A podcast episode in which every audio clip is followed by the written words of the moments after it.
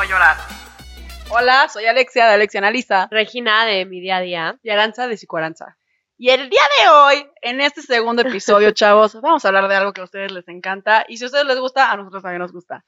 ¿Qué onda con los exes? ¿Qué onda desde nosotros, nuestra perspectiva, nuestra vida también? O sea, ¿Qué hay ahí con los exes? ¿Qué pensamos de ellos, chavas? ¿Cómo lo vemos con nuestros pacientes?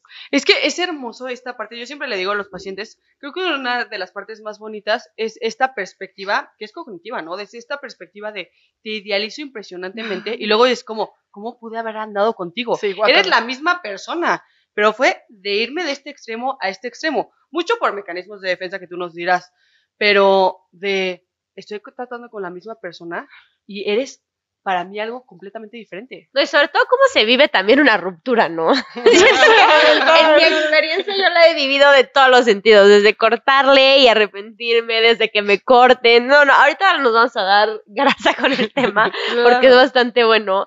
Pero sí, es, es bastante doloroso y eso es algo real. O sea, muchas veces hablan del corazón roto, pero cuando lo has vivido, físicamente se siente, o sea, el corazón tal cual te duele, ya sabes. Claro, es, es, es, completamente real, o sea, yo creo que también algo que está diciendo Ara es súper importante, ¿no? ¿Cómo pasamos de ver a una persona con la que decíamos, quiero tu ADN para tener chamacos y formar una familia y tener una pastelería juntos en Francia?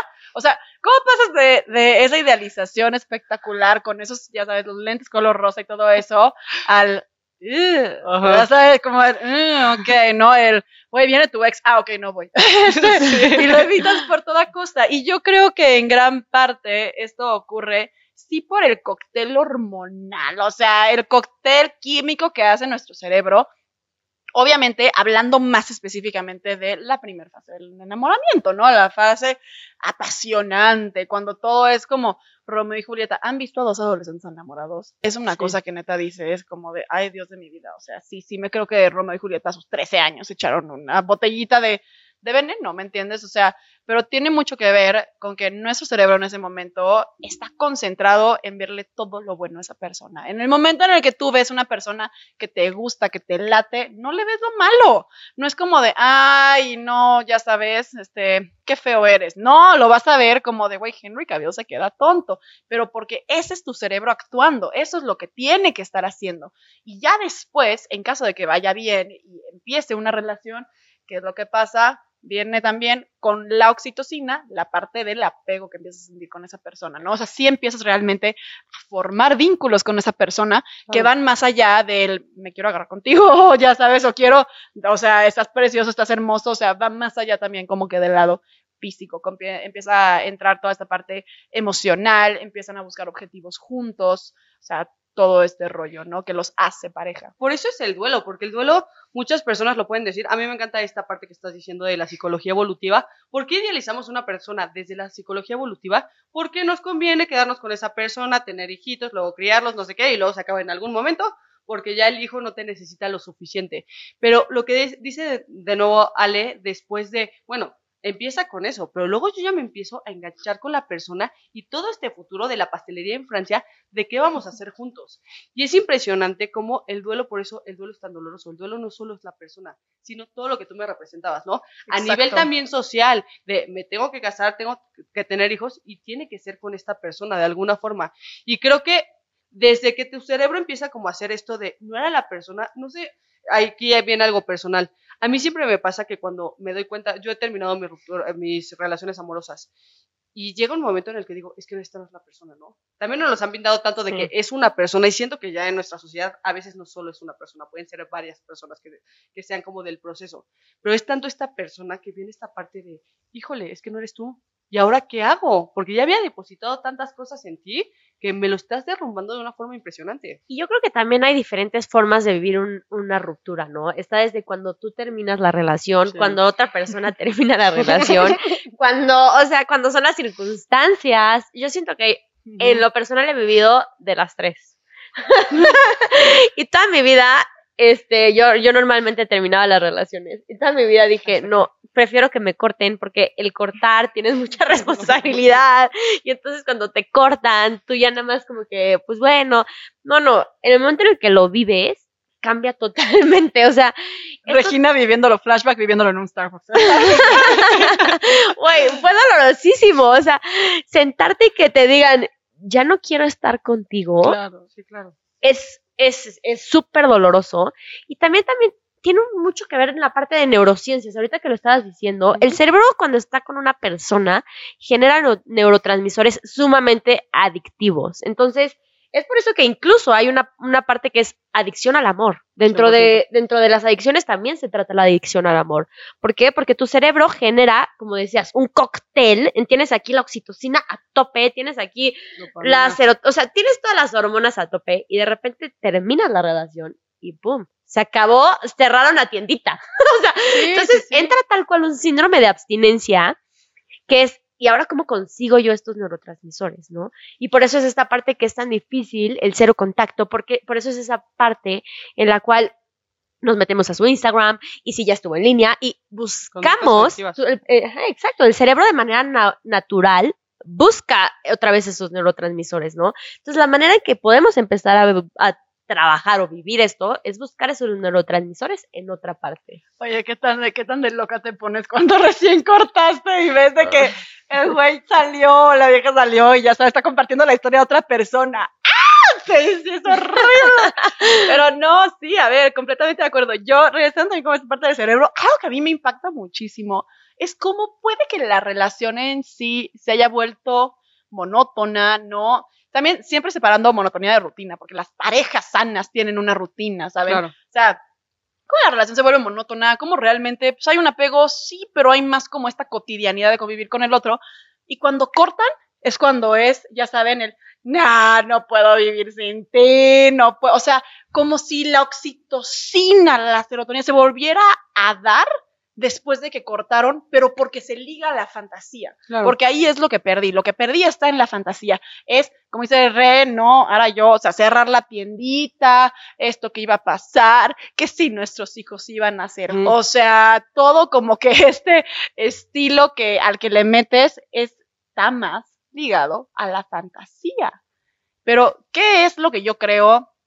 O sea, número uno, 100% lo que hace la ruptura con una persona lo más doloroso no es tanto la persona, sino como dice Ara, todo lo que acompañaba y lo que venía alrededor de esa persona. Como ya mencioné, no, o sea, tener una rutina con tu pareja es sano. Muchísimas veces lo que extrañas cuando cortas con esa persona, cuando no, cuando rompen, cuando lo que sea, es esta parte de pues, me despertaba al lado de todos los días.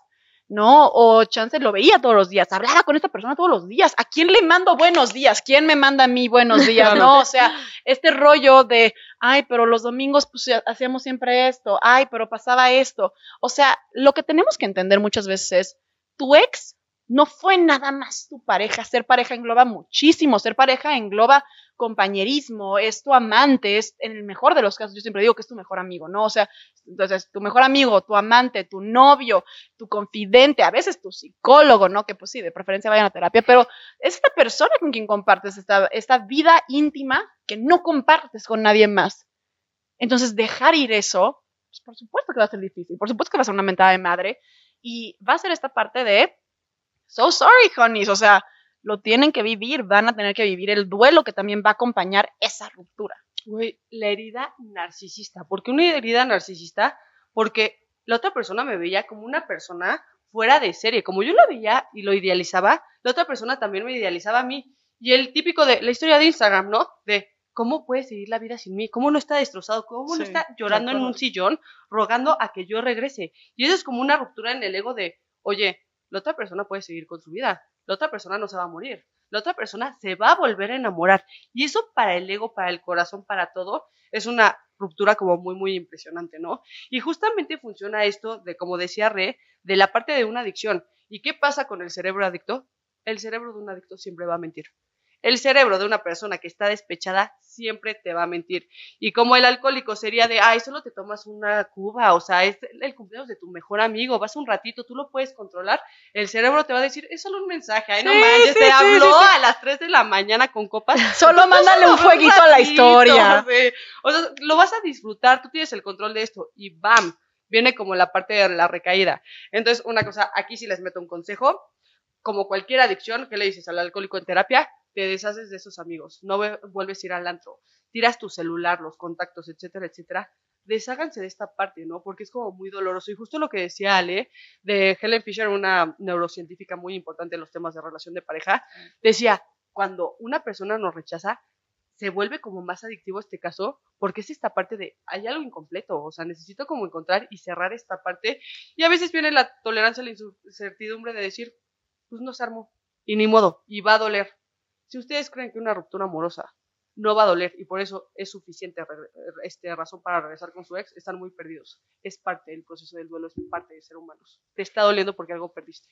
Y yo también siento que un exnovio muchas veces también está muy satanizado al exnovio. Y no quiero decir que sea lo máximo, pero Porque nos conviene está satanizarlo. satanizado.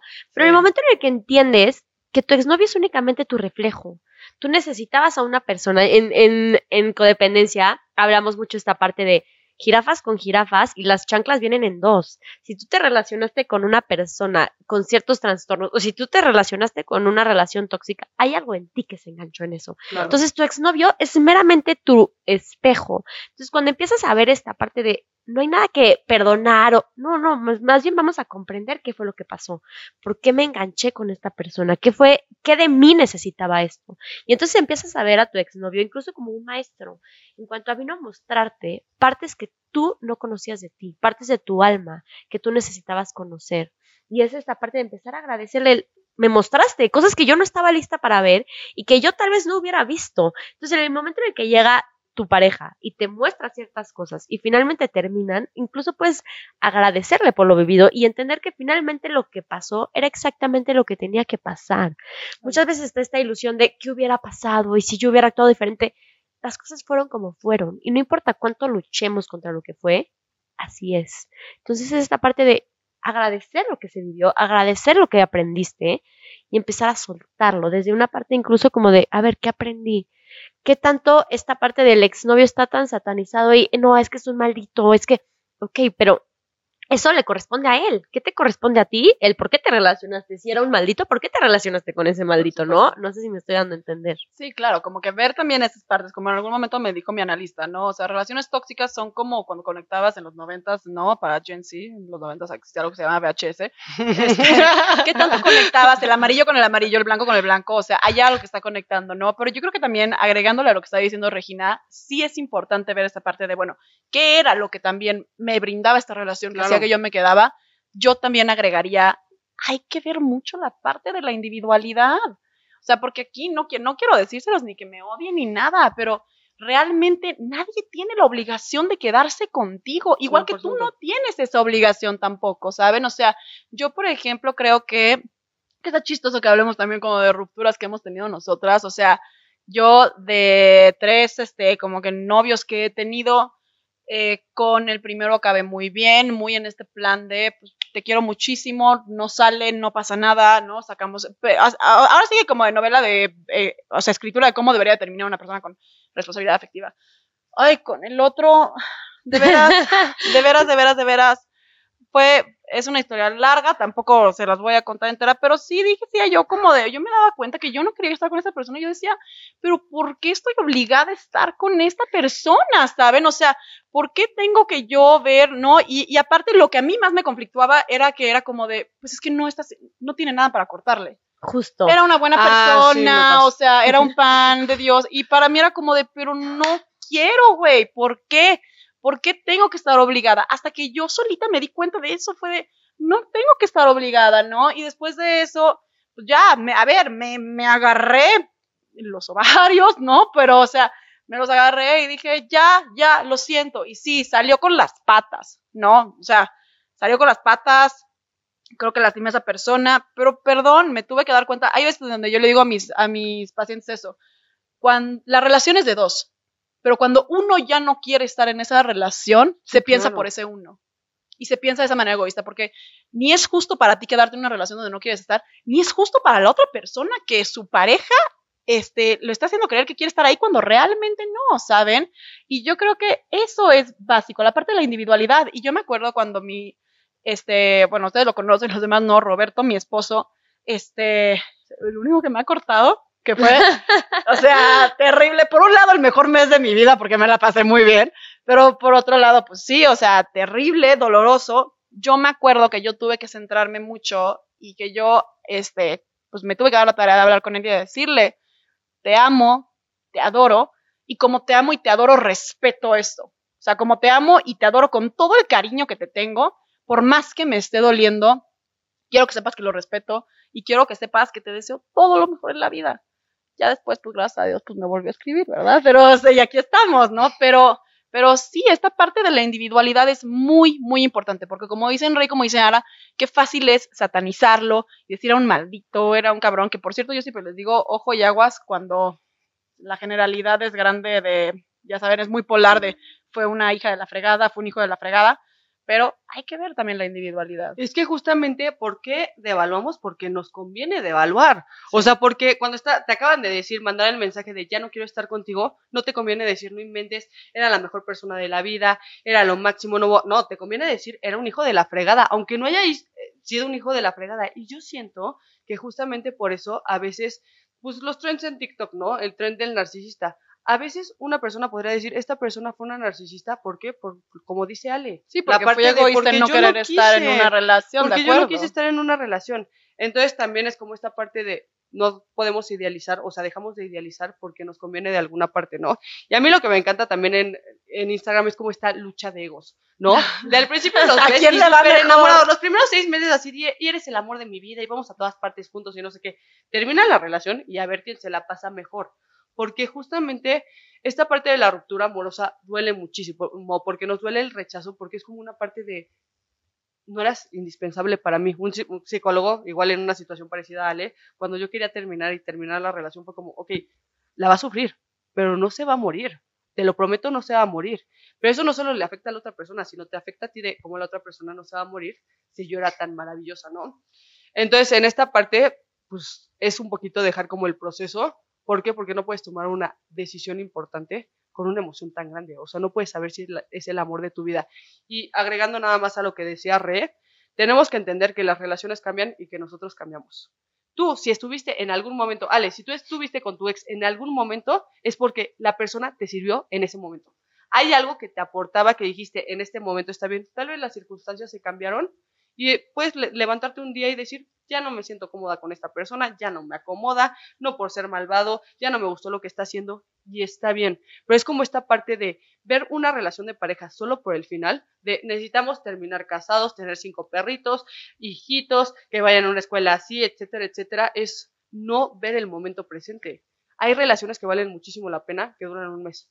Hay relaciones de la fregada que duran toda la vida. Entonces, esta parte de ver el proceso sería como decir, ah, pues ¿para qué vivo si me voy a morir en algún momento? No, lo que vale es lo de ahorita. Entonces, si tú terminaste una ruptura amorosa, este, terminaste una relación de pareja, es porque probablemente en algún momento esa relación de pareja era lo correcto y estabas bien ahí. Normalmente cuando terminas una relación es una sube y baja de emociones y de pensamientos, ¿no? Desde era lo peor y después dices, no, era el amor de mi vida y después, no, no, era lo peor, no, no era.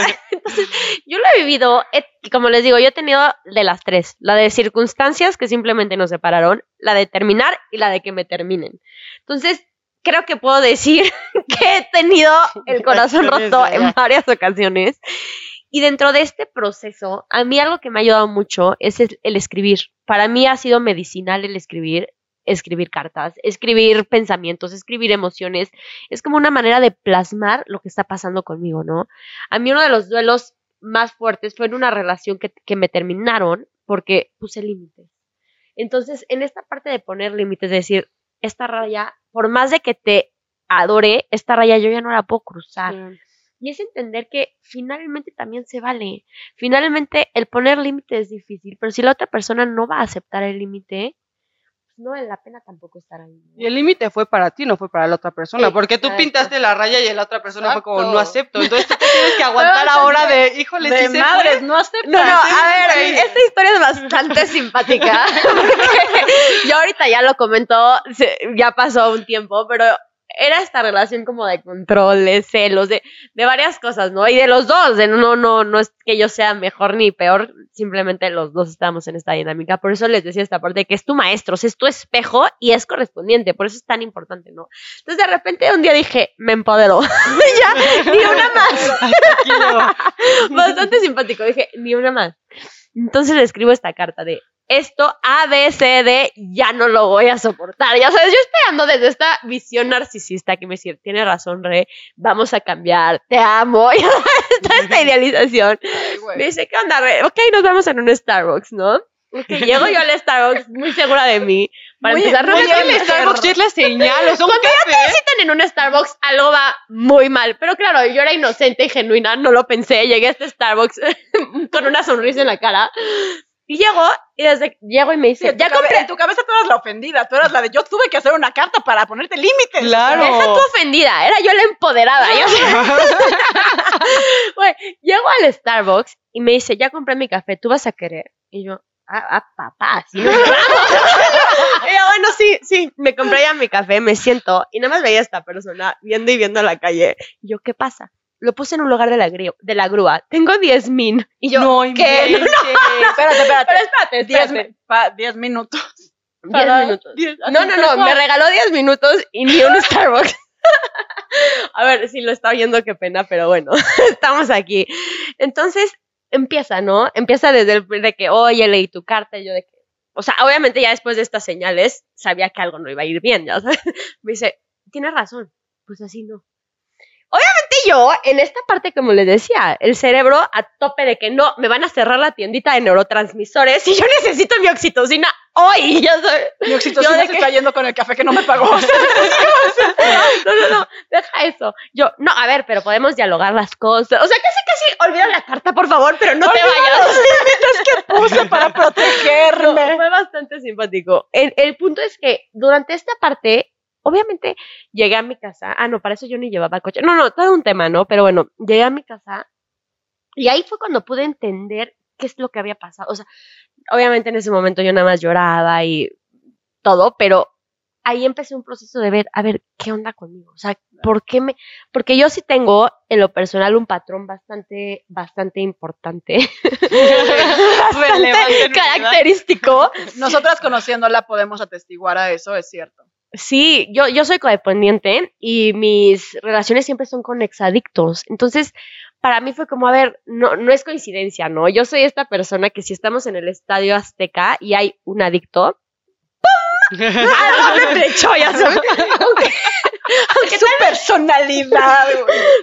obviamente en este momento yo me trato como codependiente, me acepto como codependiente, pero sin embargo, ahí fue cuando dije, no, a ver, esto no es casualidad, o sea, no es casualidad el cómo tengo este patrón, ¿no? Y muchas veces eso pasa, tenemos un patrón y queremos cambiar a esa persona de que, no, Sí. Es que la enseñanza de los exes, o sea, la enseñanza Justo. de o sea, ir a terapia y decir, ok, ahora sí dime por qué estuve con esta persona, ¿no? O sea, eso creo que de- es de las cosas más importantes, porque finalmente algo te está reflejando. Y una cosa bien importante también, hablamos mucho, y me gustaría nada más como meterlo también en la lista, de nosotros por qué elegimos a la otra persona. Pero también yo metería el tema de casualidad de la otra persona también que está provocando en mí. Porque ninguna persona te provoca lo mismo. Hay personas No. que no eres celoso, no eres celoso, no eres celoso y te están dando como ciertas señales. Por eso yo siempre digo, hay que hacerle caso a la intuición. ¿Por qué? Porque la intuición es cosas que estás viendo como desde una perspectiva medio inconsciente y tu cerebro te está diciendo aguas, aguas, aguas. En algún momento nada más, mi peor ruptura amorosa, yo, gracias al cielo, siempre he sido la que justamente le dice a la otra persona, ya no.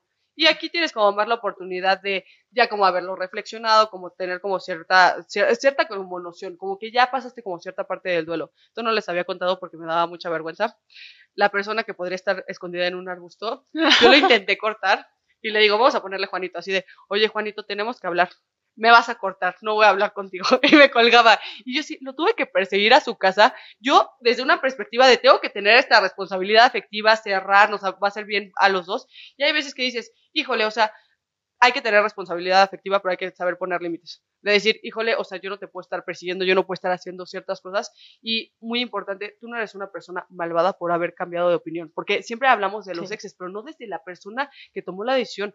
No tienes que ser una persona malvada. Simplemente, a veces, el querer terminar una relación puede ser el, ya no me siento a gusto, ya no tengo ganas. y ese es motivo Y suficiente. va- Es que, debe- es que yo creo, esa es una de las cosas. Yo creo que cualquier razón puede a veces ser motivo suficiente, Sí. ¿sabes? O sea, a ver, obviamente si dices como de, no, pues es que le creció la uña del pie y ya no me siento a gusto, ah, ok, también te diría como de, fíjate, ¿no? O sea, luego, por ejemplo, yo luego tengo pacientes que es como de, ah, no, como que ningún zapato me gusta, es, ah, bueno, pero entonces ahí hay algo más que debemos de tratar, ¿no? O sea, eso es una, eso es una defensa ante algo. Pero sí, esta parte de que luego como de, o queremos cambiar a la persona, o sobre todo queremos retener a la persona. Sí. ¿Por qué quieres tú retener a alguien que no quiere estar contigo? Que es válido que no quieran tampoco estar Porque contigo. se te arruina o tu fantasía, se te arruina tu fantasía, porque necesitas a la otra persona, sea como sea, para cumplir tu sueño de la casa, los hijos, el perro, necesitabas esa persona. Y dices, híjole, ¿qué tal si otra persona nos llega? Y es, viene como la parte como muy ansiosa. Entonces es como decir, yo siempre digo, es mucho mejor adaptarse a la vida a que la vida se adapte a tu fantasía. O sea, es mucho mejor decir así, yo podría casarme, yo podría tener hijos, yo podría tener una relación de pareja, pero si se dan las circunstancias. Porque cuando tenemos necesidad, cualquier persona va a parecer lo suficiente. Y empezamos a hacer cosas que en serio ya van contra nuestra dignidad. Pues que es como ir al súper con hambre, ¿sabes? Es como de, ah, sea. mira, pues en lugar de irme a, co- a comprar el pepino y llegar a mi casa y partirlo, no, fíjate que las choquis nuevas No has me llegado parecen a la muy buenas, o y ya sea, estás con la papa en la boca. Exacto, estoy completamente de acuerdo. O sea, toda esta parte también como de qué es lo que nos presenta la otra persona, qué es lo que nos brinda la otra persona, pero sobre todo yo creo que también como que lo que tomo mucho de esto que les estamos diciendo es, recuerden, estar en pareja debería de ser algo que los complemente a los dos, que los llene a los dos. Y en el momento en el que eso ya no llene al otro, o ven si lo trabajan, porque por supuesto que hay mil veces donde se puede trabajar, ¿no? Pero para trabajar, chavos, se necesita la disposición de dos, no de uno. Y algo real también es que dentro de esta parte de la ruptura también toca ciertas heridas. Yo, algo que, que como les platico, yo con lo que viví, o sea, en ese, en ese momento me di cuenta que ni siquiera era esa persona. Era que estaba tocando una herida de abandono que yo traía desde hace, desde los ocho años, que por circunstancias se fue mi papá. Entonces yo tenía otras heridas y en el momento en el que llega esa persona y me dice, re, hasta aquí, no era esa persona, eran las heridas que me estaba tocando, ¿no? Entonces el empezar a ver, no es él, me duele tanto porque hay una herida que ya estaba antes que él. Entonces, el entender esta parte, y ahorita que decían esto, yo creo que un motivo suficiente para no querer estar con alguien es si esa persona no quiere estar contigo, que yo justo fue lo que pensé. Si él no quería estar conmigo, yo por qué quiero estar con una persona que no quiere estar conmigo. Por eso incluso hasta yo nunca lo volví a buscar ni nada. Y una amiga me decía una vez, oye, ¿por qué no lo buscas? O sea, no luchaste por él.